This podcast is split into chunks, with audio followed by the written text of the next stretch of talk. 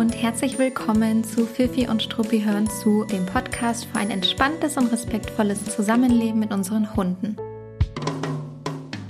Ich bin Gloria und ich freue mich, dass du hier bist und zuhörst. Bin seit über neun Jahren in der Verhaltensberatung und im Hundetraining tätig und ich bin die Gründerin von Fifi und Struppi, einer Learning-Plattform mit Webinaren rund ums Thema gewaltfreie Hundeerziehung und Hundegesundheit.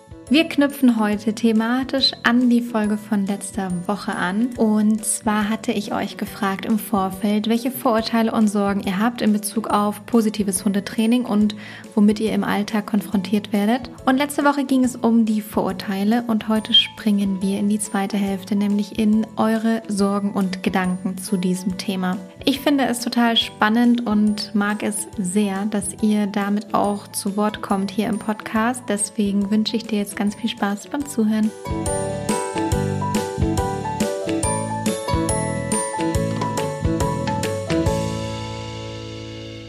Bevor wir gleich thematisch in die Folge springen, möchte ich ganz kurz unsere Learning-Plattform vorstellen. Fifi und Struppi.de ist unsere Webinar- und Learning-Plattform. Ihr findet dort mittlerweile zu über 20 verschiedenen Themen und von sechs unterschiedlichen Referentinnen Webinare auf der Seite. Äh, die ihr direkt anschauen könnt, also die bereits on demand zur Verfügung stehen. Also wann immer ihr möchtet, könnt ihr damit loslegen und starten. Und ganz unabhängig davon, ob ihr das Alleinbleiben aufbauen wollt oder ein Problem in Hundebegegnungen oder vielleicht mit Besuchern habt oder ihr euch einfach in hündischer Körpersprache üben möchtet und weiterbilden möchtet, ihr werdet zu ganz vielen Themen auf fifi und struppi.de fündig.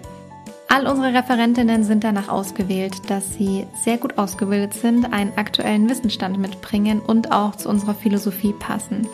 Und jede Referentin pickt sich dabei in der Regel ihr Expertengebiet heraus, über das sie eben referieren möchte. Und so bekommt ihr sozusagen von allen immer das Beste. Unsere Webinare sind nicht vergleichbar mit Hundeschulinhalten, also wir sind keine klassische Online-Hundeschule, sondern wir bieten Weiterbildung für HundehalterInnen an. Was bedeutet das konkret? Ihr erfahrt zu den äh, Themen Hintergründe, Zusammenhänge. Ihr erfahrt auch, wie es auf lerntheoretischer Ebene funktioniert, was wir euch da zeigen und besprechen. Und unser Ziel ist es, dass ihr besser verstehen könnt, nicht nur das Thema, auch euren Hund und dadurch auch immer die besten Entscheidungen für euch und eure Hunde treffen könnt. Wenn ihr euch über unser laufendes Webinarprogramm informieren möchtet, dann könnt ihr entweder auf unsere Website gehen oder was ihr auch machen könnt, ist euch zu unserem monatlichen Newsletter anzumelden, unserer Post von Gloria, also Post von mir in dem Fall. Ähm, die Anmeldung findet ihr auch auf fiffinstruppi.de, einfach auf der Startseite ganz nach unten scrollen und dann könnt ihr euch dazu kostenfrei anmelden. So, und jetzt springen wir in unser Podcast-Thema. Ich habe heute so einen klassischen ähm, Auf Aufschiebetag. Äh, das gilt nicht für alle Themen, die ich mir heute vorgenommen habe, beziehungsweise doch, es gilt für alle Themen, die ich mir heute vorgenommen habe, aber es gilt nicht allgemein für alle Themen. Ich schaffe es dann doch irgendwie aus dem Tag noch etwas Produktives herauszuholen, aber die Dinge, die ich mir eigentlich vorgenommen hatte, die sind heute so richtig auf der Strecke geblieben bisher. Und das sind so Sachen wie Rechnungen bezahlen, Rechnungen schreiben, Informationen ans Steuerbüro und die Steuerberaterin geben. Das sind irgendwie so die Themen, um die ich mich immer mal wieder sehr, sehr gern rumdrücke. Ich habe mir zwar fest vorgenommen, die, die, die absolut beste Buchhalterin der Welt zu werden. Und das werde ich auch ganz sicher sein. Aber naja, an Tagen wie heute zweifle ich manchmal daran, ob es eine gute Idee war, mein eigenes Unternehmen zu gründen. Aber naja, ja, es handelt sich nur um einen Tag, an dem die Dinge aufgeschoben werden. Natürlich nicht die ganze Zeit, aber heute ist irgendwie so, mm, ich weiß nicht, ob der ein oder andere mich vielleicht verstehen kann. Wahrscheinlich der ein oder andere, der irgendwie selbst mit diesen Themen zu tun hat. Ah ja, äh, falls mein Steuerbüro gerade zuhört, ich habe herausgefunden, dass sie hin und wieder in meinen Podcast reinhören. Äh, liebe Grüße. liebe Grüße an euch. Morgen bekommt ihr alle Infos, versprochen. So, ähm, jetzt muss ich mich wieder sammeln. Ich habe, ach, das ist übrigens auch der Grund, warum ich heute Podcast aufnehme. Ich bin etwas früher dran, als ich normalerweise die Podcast-Folgen vor der Veröffentlichung aufnehme. Aber ich bin gerade noch zur Post gegangen, habe äh, Briefe weggebracht und habe mir dann gedacht, okay, irgendwie glaube ich nicht mehr daran, dass ich heute meine Steuer- und Rechnungsthemen auf die Reihe kriegen werde was könnte ich machen, was vielleicht eher meiner Grundstimmung heute entspricht. Und dann dachte ich mir, ach, ich habe richtig Lust, jetzt die Podcast-Folge aufzunehmen. Und dann dachte ich mir, das, das mache ich doch jetzt. Und deswegen springen wir jetzt da auch direkt rein.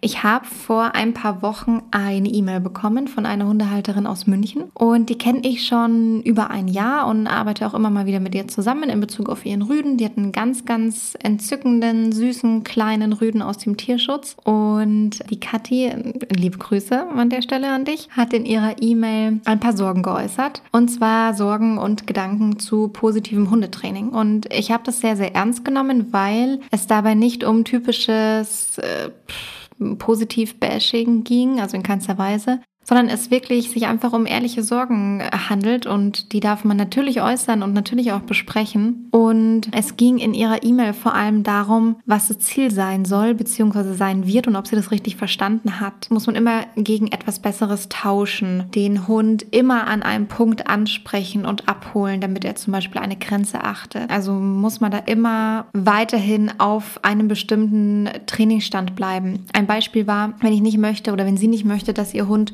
zum Mülleimer geht, um den auszuräumen, muss sie ihm dann immer etwas Besseres bieten als das, was er in diesem Mülleimer findet und auch immer in dem Moment, in dem er halt auf den Gedanken kommt, da ich könnte doch mal Richtung Mülleimer schauen. Und ich habe in der letzten Folge ja schon gesagt, dass es gewisse Verhaltensweisen gibt, hm, zum Beispiel der zuverlässige Rückruf, der am besten immer, wirklich immer echt gut bestätigt und verstärkt wird. Also immer dann, wenn man es trainieren kann. Manchmal braucht man es einfach und dann hat man keine tolle, hochwertige Belohnung dabei, dann ist es so, wie es ist. Das macht ja nichts, dafür trainiert trainiert man ja, aber im Training sollte man schon immer wieder einen Status aufrechterhalten, bei dem der Hund eben dann wirklich sehr, sehr zuverlässig reagieren kann. Und das ist ähm, damit verknüpft, dass man da tatsächlich auch ein Hundeleben lang die Motivation sehr hoch halten muss. Aber bei anderen Themen, beziehungsweise bei allen Themen insgesamt, muss man natürlich unterscheiden zwischen dem ersten Trainingsschritt und dem finalen Trainingsschritt. Und natürlich ist es das Ziel, dass man irgendwann nicht mehr gegen etwas Besseres tauschen muss, sondern dass der Hund dafür ein Signal gelernt hat und dann gibt er uns zum Beispiel etwas aus. Das verstärken wir, aber das muss nicht mit etwas sein, was jetzt im Vergleich besser ist als das, was er uns gegeben hat. Oder dass der Hund eine Grenze achtet, auch wenn man gerade nicht hinschaut. Ja, das ist natürlich auch ein finaler Trainingsschritt. Das ist nicht der Trainingsschritt, dass wir den Hund immer beobachten müssen und sobald er irgendwie ja, nur den leisen Gedanken daran hat, vielleicht über eine gewisse Grenze drüber zu gehen, dass wir dann intervenieren müssen oder ähnliches. Und dafür ist es ja auch so wahnsinnig toll, dass wir mit dem Hund arbeiten und nicht gegen ihn. Also dass wir mit seinen Bedürfnissen und mit seinen Motivationen und nicht gegen diese arbeiten. Denn damit schaffen wir es eben, einen ganz, ganz nachhaltigen Effekt zu erzeugen. Ich sage euch mal ein Beispiel, das es vielleicht ein bisschen klarer macht. Mein Zusammenleben mit der Emma, mit meiner Hündin. Wir haben hier bei uns ums Eck einen Straßen Straßenabschnitt, der ist furchtbar. Unabhängig davon, dass es einer lauten Hauptverkehrsstraße ist, aber das stört die Emma überhaupt nicht, die geht da sehr gerne lang.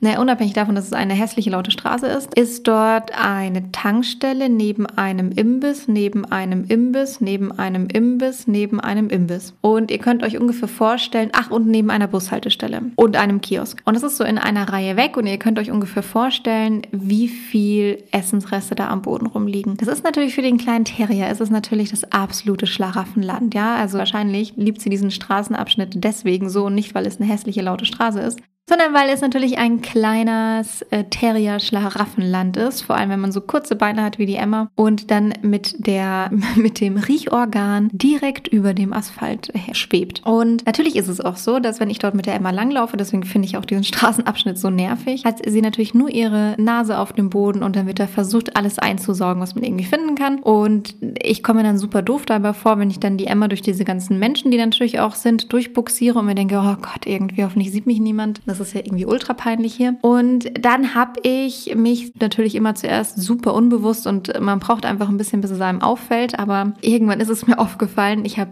mich irgendwann dabei beobachtet, dass ich zum einen diesen Straßenabschnitt gemieden habe. Ich meine, es ist auch nicht schön, man geht dort auch nicht spazieren, aber hin und wieder kommt man halt dran vorbei. Also ich habe den gemieden, wenn ich mit der Emma unterwegs war, weil ich diese Strecke so nervig fand. Dann habe ich mich dabei ertappt und da habe ich mir echt gedacht, jetzt reicht's aber, dass ich sie einfach hochgehoben und diesen Straßenabschnitt getragen habe. Ich meine, sie ist ja winzig klein, kann man ja machen. Und dann dachte ich mir, nee, komm, das kann echt nicht dein Ernst sein. Und ihr wisst ja, ich habe das ja hin und wieder schon mal erzählt, ich ertappe mich manchmal bei solchen Dingen und dann denke ich mir, eigentlich weißt du es doch besser. Und ich bin halt wahnsinnig trainingsvoll mit meiner eigenen Hündin, das kann man einfach nicht von der Hand weisen. Und dann dachte ich mir, nee, komm, also diesen Aufwand kannst du dir tatsächlich doch mal machen, um ihr beizubringen, dass sie einfach nicht alles einsaugt, was dort am Boden liegt.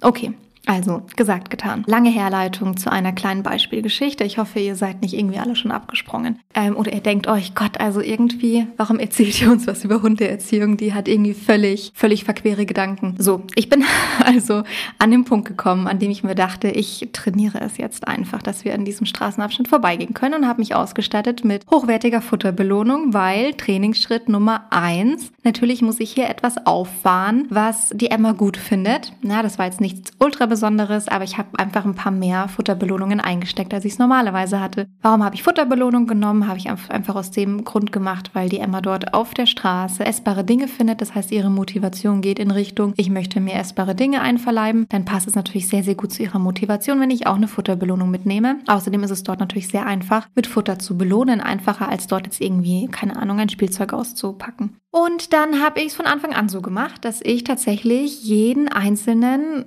oder vielleicht auch mal jeden zweiten Schritt von der Emma dort äh, mit meinem Markersignal verstärkt habe. Und dann habe ich ihr eine Futterbelohnung aus der Hand gegeben, damit die Belohnung eben von oben kommt und nicht von unten, ja, um dem so ein bisschen entgegenzutreten, dass ihre Nase nicht mehr nur auf dem Boden hängt, sondern vielleicht auch mal ein bisschen nach oben kommt. Und so habe ich mich da durchbuxiert. Das ist kein langer Straßenabschnitt und es ging ganz gut. Ja, jeder Schritt oder alle zwei Schritte spätestens hat sie eben eine Futterbelohnung bekommen. Und ähm, die war da gut mit dabei. Das fand sie lustig, weil es war neben natürlich auch eine gute Futterbelohnung, die ich mit dabei hatte.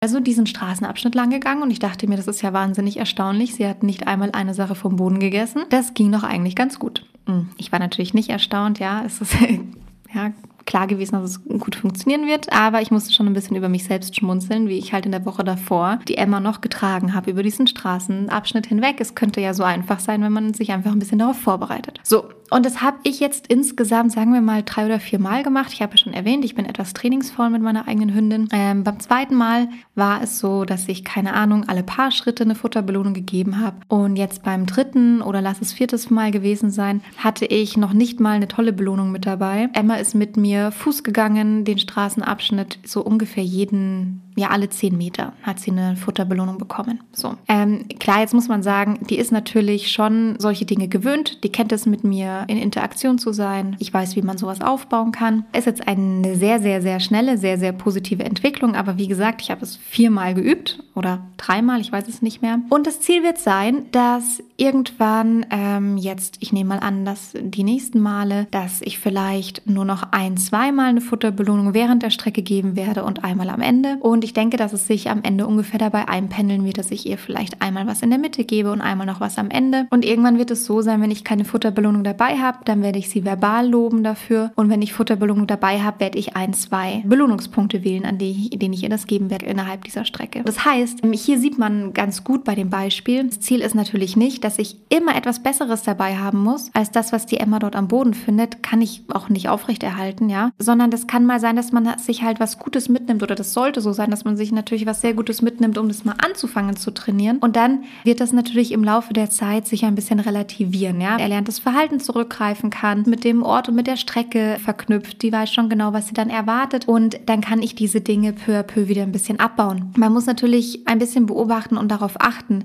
Wenn ich irgendwann zwischendurch merken sollte, dass die Nase wieder nur auf dem Boden ist, dann habe ich die Dinge zu schnell vielleicht abgesetzt. Ich habe vielleicht nicht engmaschig genug mehr belohnt und habe sie da vielleicht auf dem Trainingsweg verloren. Das wollen wir natürlich nicht. Das heißt, man hat ja immer sofort auch das Feedback, dass der eigene Hund einem wieder zurückspielt. Aber es wird eben nicht so sein, dass ich immer etwas Besseres haben muss als das, was auf dem Boden liegt. Ja, das ist auch gar nicht immer möglich. Ich meine, wenn da jetzt ein halber Döner auf dem Boden liegt, was soll ich denn Besseres mitnehmen? Also muss man ja wirklich auch mal so hart sagen. Gibt vielleicht ein paar Hunde, die die sagen, aber ich möchte mein, mein Hundeleckerli doch lieber als diese halbe Döner. Aber ich glaube, die Emma würde sagen, nein, gib mir bitte das stark gewürzte, fettige Fleisch, das auf dem Boden liegt. Und das werde ich ihr, also kann ich ihr, das kann ich überhaupt nicht aufrechterhalten, da immer was Besseres mitzunehmen oder überhaupt irgendwas Besseres mitzunehmen. Genau, und ich werde es auch nicht dabei belassen, eben, dass da jeder Schritt belohnt wird, sondern am Ende ist es vielleicht so, dass es verbal belohnt wird und wenn ich Futter dabei habe, dann wird er einmal zwischendurch und einmal am Ende belohnt. So, also das nochmal ganz kurz zu dieser Sorge, muss ich immer immer etwas Besseres und muss ich immer ein Auge auf etwas haben und muss ich immer so kleinschrittig bleiben, wie ich es am Anfang mache. Und das ist nicht der Fall. Das ist nicht das endgültige Ziel von einem Trainingsstatus. Was mir aber schon hin und wieder auffällt, man musste einfach zum einen als Hundehalter, Hundehalterin dranbleiben und zum anderen fällt mir auch manchmal auf, dass man sich gerne bei einer Hundetrainerin einen Tipp abholt für den Trainingsaufbau. Das ist jetzt übrigens gar nicht auf diese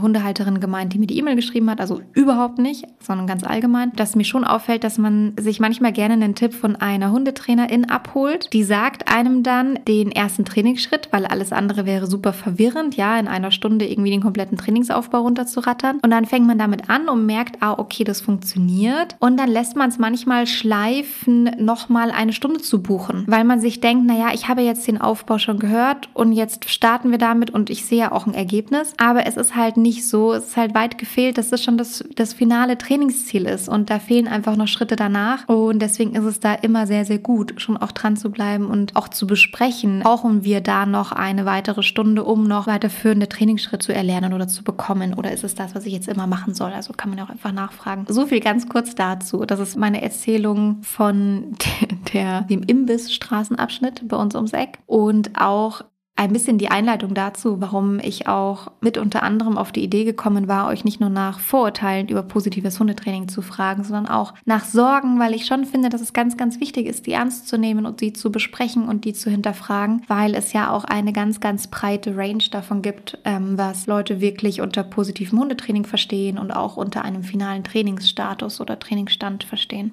Und jetzt würde ich vorschlagen, dass wir in unseren ersten O-Ton reinspringen. Das heißt, ähm, wir hören uns die erste Sorge, den ersten Gedanken an, der mir für diese Podcast-Folge eingeschickt wurde. Und den hört ihr jetzt einfach mal hier und dann besprechen wir den auch.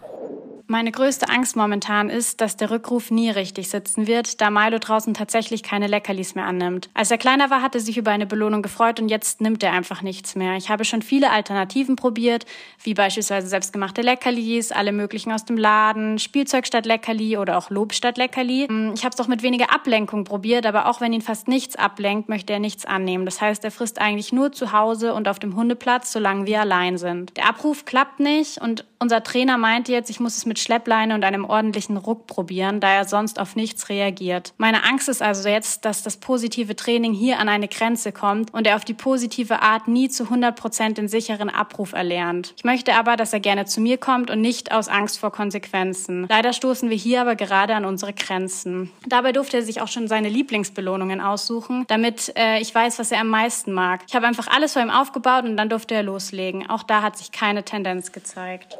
Oh, das heißt, womit haben wir es hier zu tun? Es wurde hier jetzt eine ganz, ganz konkrete Situation beschrieben und kann jetzt natürlich nicht eine total ausführliche Verhaltensberatung hier dazu liefern, aber picken wir uns doch mal kurz die Sorge raus, die dahinter steht, die die Sorge ist, komme ich an die Grenzen von positivem Hundetraining, wenn mein Hund nicht zuverlässig Belohnungen nimmt. Und das ist tatsächlich eine Sorge, die verbreitet ist. Ich weiß nicht, ob sie weit verbreitet ist, aber es gibt immer mal wieder diese Situation, dass Hunde eben nicht zuverlässig Belohnungen annehmen können oder man nicht gut einschätzen kann, was die richtige Belohnung in dem Moment ist für den Hund. Und tatsächlich kann man sie auch nicht so richtig von der Hand weisen, weil es ist tatsächlich ein Problem. Wenn ich nun mal ein Training über positive Verstärkung aufbauen möchte, also ein Verhalten ohne über positive Verstärkung aufbauen möchte, wie zum Beispiel einen zuverlässigen Rückruf, dann ist es natürlich ganz, ganz wichtig und essentiell, dass ich dafür Belohnungen zur Verfügung habe, die ich verwenden kann, Dinge einsetzen kann, die für den Hund wirklich eine wahnsinnig große Belohnung darstellen. Und es ist tatsächlich problematisch, wenn man da an einen Punkt stößt, an dem man sagt, Mist, ich befinde mich in einer Situation wieder, in der ich den Hund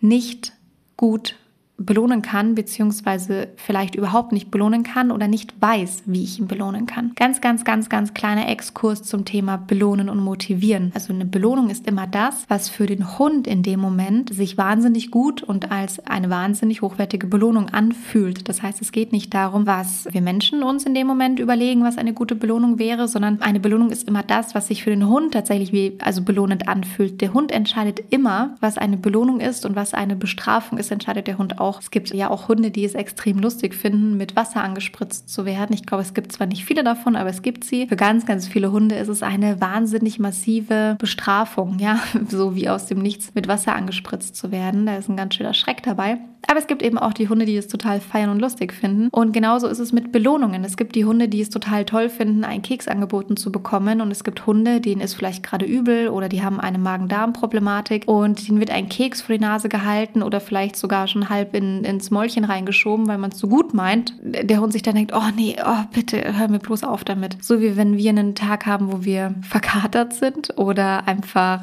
ja, Magenbeschwerden haben, uns übel ist und jemand hält uns die ganze Zeit etwas hin und sagt, jetzt probier doch mal, jetzt isst doch mal, jetzt probier doch mal. Und man denkt sich, ey, komm, wenn du jetzt nicht sofort mit dem Teller von meiner Nase weggehst, ja, dann passiert hier irgendwas wirklich Unglückliches. Und so ist es eben auch mit dem Thema Belohnungen bei Hunden. Jetzt, hm, ja, hier in Bezug auf Futterbelohnungen, aber es gibt natürlich auch ganz viele andere Dinge, ja. Ähm, stellt euch vor, euer Hund möchte gerade einer Fährte folgen und ist total ähm, hyped. Und dann kommen wir die ganze Zeit an und sagen, hier ist ein Ball, hier ist ein Ball, hier ist ein Ball, komm, jetzt nimm doch mal den Ball. Hey, hey, guck mal, hier ist irgendwie ein Spielzeug oder ein Dummy oder ein Ball oder ein Keks oder was auch immer. Und der Hund denkt sich, was nervt der mich die ganze Zeit? Ich will doch einfach nur hier meine Fährte verfolgen. Also auch das kann unangenehm sein für den Hund, wenn etwas folgt, was wir eigentlich total gut meinen. Das Thema Belohnen ist kann ich nicht anders sagen, komplexer als man denkt. Es ist halt einfach so, dass positives Hundetraining und positiv verstärken eben nicht nur bedeutet, ich stecke dir mal einen Keks rein. Und viele Hunde sind da einfach sehr, sehr dankbar im Umgang und nehmen einfach eine Futterbelohnung an und das ist eine Verstärkung und das funktioniert alles gut. Aber es gibt eben die Hunde, die einen da ein bisschen stärker herausfordern.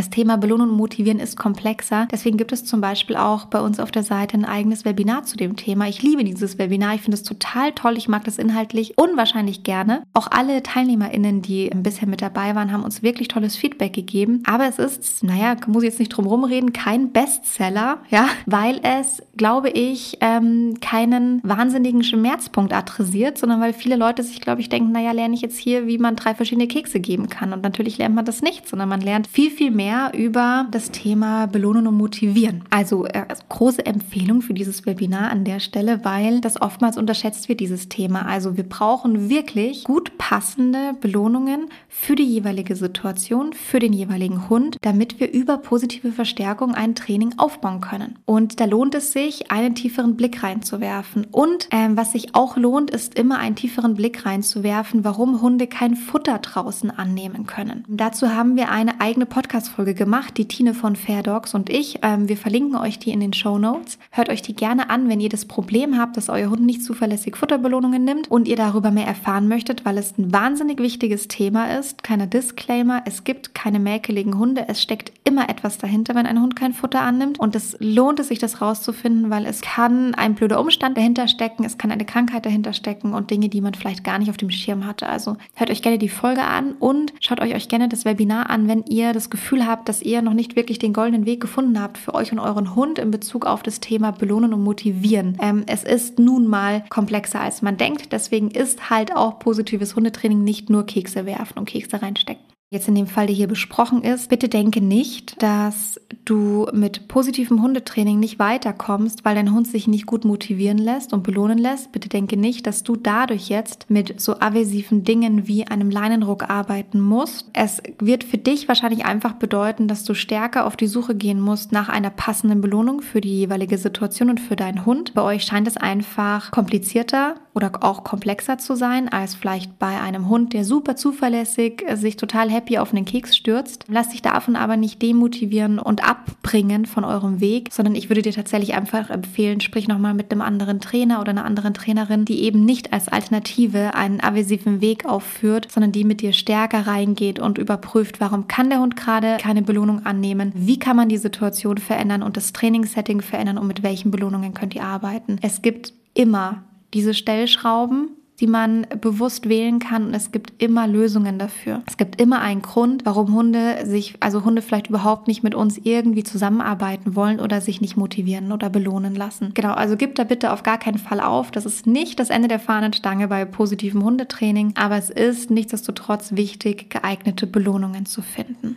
Zu Ängsten. Und ähm, wir haben auch Hundeschulen besucht, wo halt nicht rein positives Training angebracht war, jetzt auch nicht krass aversiv, also ohne Naschspritzen oder so, aber tatsächlich zum Beispiel Sachen einfach wegnehmen. Und bei uns ist mit Sicherheit die, oder bei mir ist mit Sicherheit eine Angst, dass ich das Gefühl habe, vielleicht nicht streng genug zu sein oder mich in den Augen von meinem Hund durchzusetzen, wobei ich sagen würde, das ist, wenn man sich schlau macht, keine aktuelle Angst mehr, aber ist mit Sicherheit etwas, wo ich ja in der Vergangenheit drüber nachgedacht habe und das Gefühl hatte, ja, ich bin vielleicht einfach gar nicht streng genug. Und daher natürlich auch, dass ich die Vorurteile, nämlich ich bin nicht die Chefin oder nicht, ich habe, mein Hund respektiert mich nicht, durch das positive Training vielleicht sogar noch zu verstärken.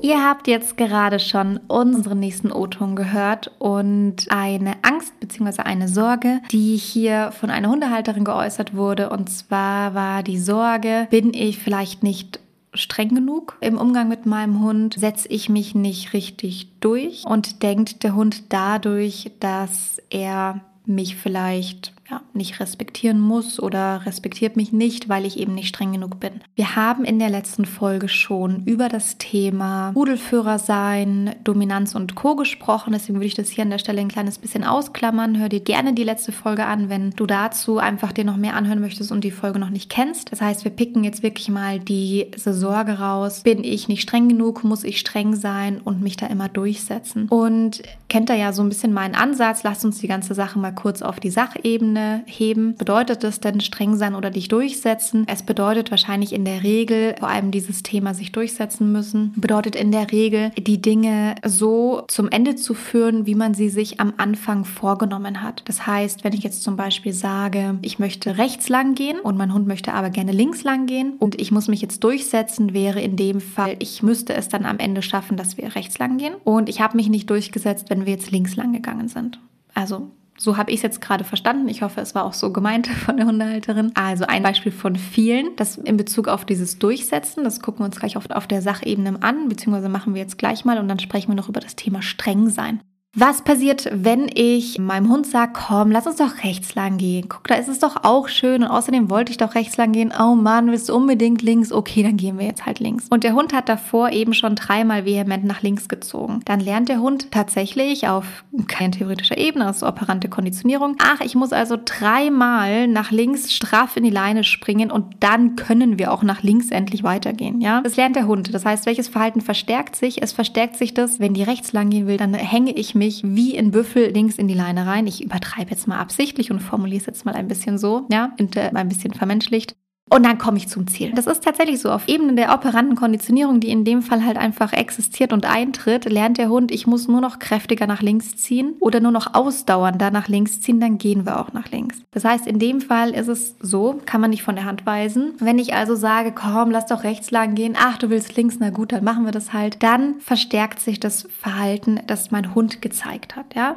Das bedeutet trotzdem nicht, dass der Hund bei euch die Führung übernimmt und morgen anfangen wird über deinen Konto zu herrschen und übermorgen anfangen wird zu bestimmen, was du zum Frühstück essen darfst und wann du in die Arbeit gehst und wann nicht. Das wird nicht passieren. Es passieren keine schlimmen Konsequenzen, außer eben das, dein Hund sehr kontextspezifisch gelernt hat. Ich muss hier an der Kreuzung sehr vehement mich nach links in die Leine hängen mit aller Kraft, damit ich dann dort auch hinkomme. Das heißt, es geht nicht die Welt unter und er wird auch plötzlich nicht an die Weltherrschaft kommen, aber es verstärkt sich trotzdem ein Verhalten, das wir als unangenehm und unerwünscht empfinden und das muss nicht sein, ja.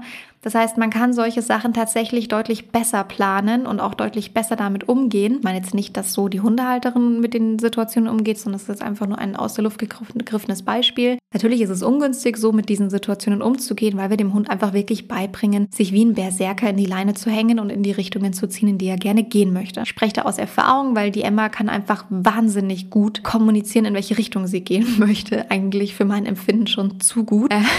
sie hängt sich zwar nicht wie ein Berserker in die Leine, aber sie teilt es einem mit, ja, wo sie hingehen möchte. Und ah, ich muss echt über den Kopf drüber schütteln, wie wahnsinnig konsequent sie da in ihrer Kommunikation ist. Und ja, auch ich muss da natürlich konsequent in meiner Kommunikation sein. Aber auch hier findet sich etwas im breiten Spektrum eines gewaltfreien, bedürfnisorientierten und positiven Hundetrainings, um trotzdem ähm, auch mal konsequent seinen eigenen Plan zum Ende zu bringen, nämlich rechts lang zu gehen. Und der Hund wird es auch überleben, ja. Das heißt, was bedeutet hier sich durchsetzen? Durchsetzen müssen. Das ist durchsetzen müssen, ist einfach sehr in Bezug auf den Hund ein Stück weit negativ konnotiert, negativ verknüpft. Es würde total reichen, wenn man das ein bisschen nüchterner betrachtet. Und ja, es macht Sinn, konsequent zu handeln. Und ich spreche da nicht von einer sogenannten liebevollen Konsequenz, wie man es gerne irgendwie so ein bisschen verherrlichend, verniedlichend sagt und dann reißt, dann zerrt man den Hund irgendwie in, in eine gewisse Richtung, sondern ich spreche da einfach davon, dass man sich für solche Situationen einfach wirklich einen guten Trainingsaufbau überlegt. Ach, übrigens auch hierzu, aber das ist jetzt tatsächlich Zufall, wurde im Belohnen und Motivieren Webinar ein wahnsinnig guter Trainingsaufbau gegeben, weil ich glaube, jemand in der Fragerunde danach gefragt hatte. Es hat jetzt, also ist jetzt wirklich tatsächlich Zufall, ist mir nur gerade eingefallen, dass es dort auch besprochen wurde. Es gibt einfach Möglichkeiten, es gut aufzubauen, ja, und dann kann man mit dem Hund auch rechts lang gehen und dann sollte man aber auch tatsächlich eben nicht auf Mitte des Weges sagen, ach, jetzt willst du doch lieber links, dann gehen wir halt links. Also die Konsequenz von euch ist in vielen Situationen schon wichtig und auch angebracht, weil es an anderer Stelle einfach sein kann, dass sich genau die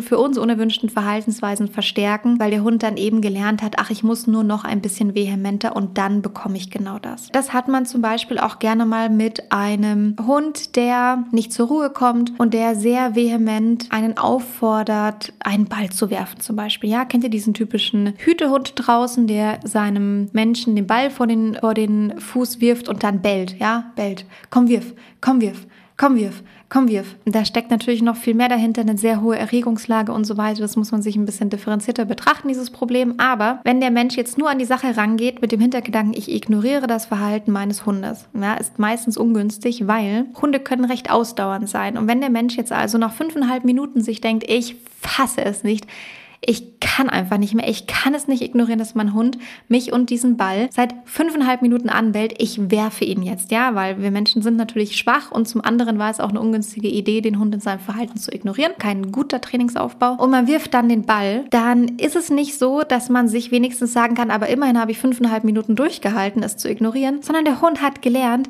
ich muss also nur ausdauernder werden in meinem Verhalten und ich muss also nur mindestens fünfeinhalb Minuten Minuten meinen Menschen anbellen, damit ich dann bekomme, was ich haben möchte.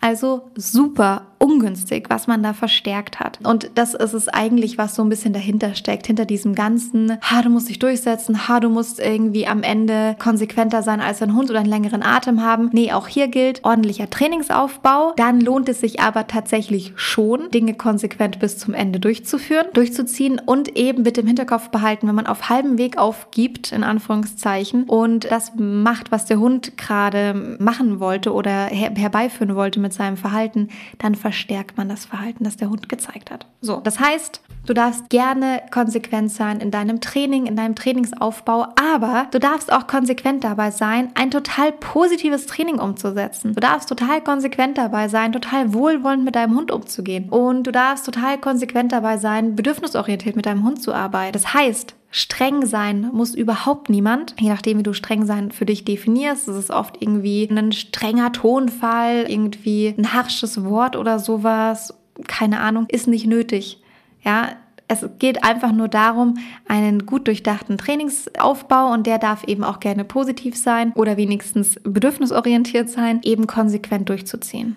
So, das ist, was dahinter steckt. Jetzt habe ich trotzdem irgendwie ganz schön lange ausgeholt, gell? Aber jetzt belassen wir es, glaube ich, mal dabei. Ich glaube, das hat auf jeden Fall die Sorge beantwortet. Also streng sein musst du nicht, konsequent sein darfst du gerne. Jetzt springen wir in einen, ich muss gerade mal meine Notizen gucken, ob ich das richtig in Erinnerung habe. Ja, in einen letzten O-Ton. Und ich fand es total schön. Ich hatte damit gar nicht gerechnet, so eine Art von Sprachnachricht eingeschickt zu bekommen, weil es ist keine Angst oder Sorge, sondern es ist eine Art, ähm, ja, es wurde als Nebenwirkung vom positiven Hundetraining beschrieben. Und es ist ein total schöner thematischer Schwank nochmal in eine andere Richtung. Aber hört es euch einfach an und dann sprechen wir gleich drüber. Du wolltest ja auch noch unsere Gedanken, was mir als Nebenwirkung aufgefallen ist von positivem Training, ist, dass wir dass jetzt irgendwie plötzlich ganz viele Sachen, an denen wir gar nicht aktiv trainieren, sondern die einfach so ja nebenher irgendwie passieren und die ich natürlich, wenn es gut läuft, schon belohnen, aber jetzt nicht besonders adressiere, dass die einfach von alleine besser werden. Und das finde ich schon äh, krass, dass, obwohl man sich gar nicht drum kümmert, dass einfach viele Sachen von alleine besser werden. Und was mir auch auf jeden Fall aufgefallen ist, dass ich immer mehr ihren Charakter sehe. Also meine Hündin fängt immer mehr an, Sachen zu zeigen, die sie vorher nicht gemacht hat. Also wir trainieren seit Anfang an positiv, aber sie kommt aus dem Tierschutz und äh, immer mehr Hobbys und Leidenschaften und so und die sie hat. Und ja, ich finde das einfach so krass, dass sie so einen Charakter hat und ja, das ist einfach total schön zu sehen. Und ich finde, dass sich auch mein Blick auf das Leben und auf das Leben mit Hund immer mehr verändert, weil ich einfach immer drauf gucke, was läuft denn gut und die Sachen, die nicht so gut laufen, einfach auch nicht so sehr im Gedächtnis bleiben. Und das ist einfach schön. Katja, vielen lieben Dank für deine schöne Sprachnachricht. Also ich kann da oder will da gar nicht mehr so wahnsinnig viel hinzufügen, weil du das schon so toll auf den Punkt gebracht hast. Das deckt sich mit meinen Beobachtungen. Es ist so schön, wenn man aufhört oder gar nicht erst damit anfängt, Verhalten von Hunden zu hemmen, wie viel Verhalten Hunde dann zeigen von sich aus und ausprobieren und auch neue Verhaltensweisen und auch sehr, sehr teilweise lustige Verhaltensweisen. Ich finde, Hunde haben eine wahnsinnige Komik und irgendwie einen, einen wahnsinnigen guten Humor irgendwie auch. Und vor allem, wenn man sie eben auch lässt, also Verhalten zeigen lässt, sich ausprobieren lässt und so weiter. Und da kramen sie doch die eine oder andere neue Verhaltensweise oder das eine oder andere neue Hobby raus und überraschen einen immer mal wieder damit. Es ist total schön zu beobachten und auch wie du es formuliert hast, zu sehen, so was für einen Charakter der Hund hat, ist wirklich total schön. Mein Freund hat eine ähnliche Beobachtung gemacht und zwar im Zusammenleben mit unserer Hündin. Der ist immer mit Hunden aufgewachsen der Familie. Das bin ich zum Beispiel gar nicht. Ich komme aus einer keine Hundefamilie. Meine Eltern sind ein bisschen vom Stuhl gefallen, als ich ihnen dann erzählt habe, dass ich einen Hund adoptieren werde.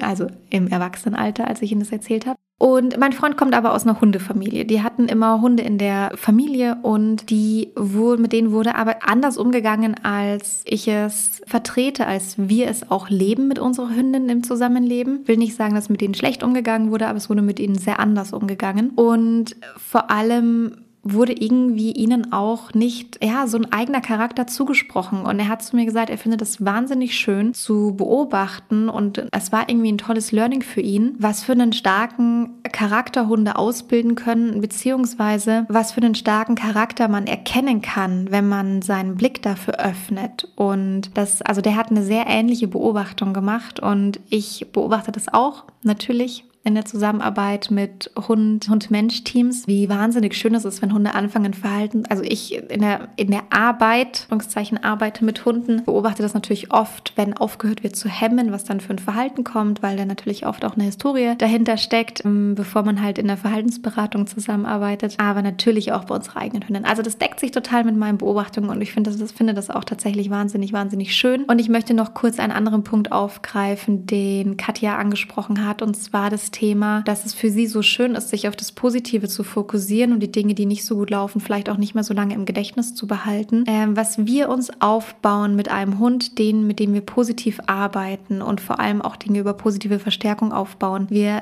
züchten uns sozusagen unseren eigenen kleinen Optimisten heran. Das ist keine Formulierung, die von mir kommt. Das haben einige unterschiedliche HundetrainerInnen so benannt. Ja, habe da verschiedenste im Kopf, die das so bezeichnen und habe mir das so ein bisschen abgeguckt, weil ich die Formulierung so gerne mag. Also man züchtet sich seinen eigenen kleinen Optimisten heran, der im Grunde durchs Leben geht mit der Erwartungshaltung, cool, immer mal wieder passieren tolle Dinge, vor allem in Bezug auf meinen Menschen und eben nicht durchs Leben geht mit der Erwartungshaltung, ah, oh Gott, wenn ich das mache, passiert das oder hoffentlich passiert das gerade nicht mehr, ich weiß nicht, womit das zusammenhing, hm, sondern man erzieht sich so einen kleinen Optimisten und was ist denn bitte schöner, als mit einem Optimist gemeinsam durchs Leben zu gehen? Also ich glaube, es gibt nichts Schöneres, als mit einem gut gelaunten und optimistisch eingestellten Lebewesen ähm, durchs Leben zu gehen. Und im besten Fall sind es natürlich auch die Menschen, mit denen man sich umgibt. Aber warum sollten es nicht auch die Hunde sein, mit denen man sich umgibt und mit denen man zusammenlebt? So lebt es sich doch als Hund besser und natürlich auch als Mensch mit dem Hund gemeinsam. Ich finde, das hat das Thema total schön abgerundet und deswegen möchte ich ganz gerne auch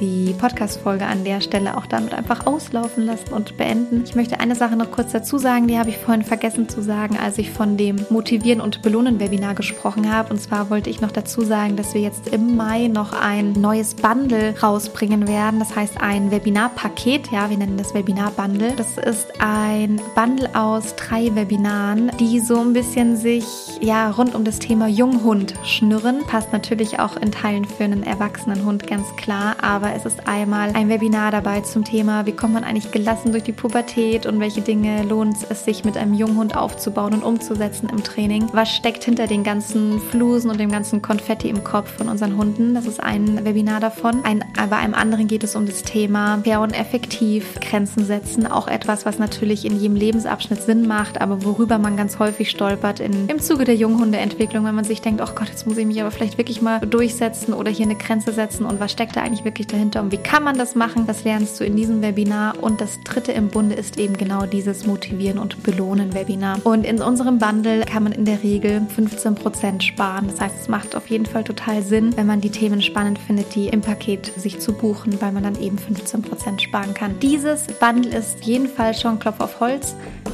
äh, online, wenn diese Podcast-Folge online geht. Ähm, deswegen kann ich das hier schon mal ankündigen. Also wenn das für dich spannend und interessant klingt, dann guck unbedingt mal auf der Website vorbei. Wir verlinken es auch in den Show Notes. So, und das war's von mir für heute in der Podcast-Folge. Ich hoffe, sie hat dir gefallen und dir vielleicht den einen oder anderen Impuls gegeben. Feedback wie immer total gerne unter unserem Instagram-Post. Ihr findet uns auf Instagram unter @fifi oder per Mail an hello at Ich freue mich, wenn du auch demnächst mal wieder eine Podcast-Folge hörst oder auf unserer Website vorbeischaust. Alles Gute und bis zum nächsten Mal.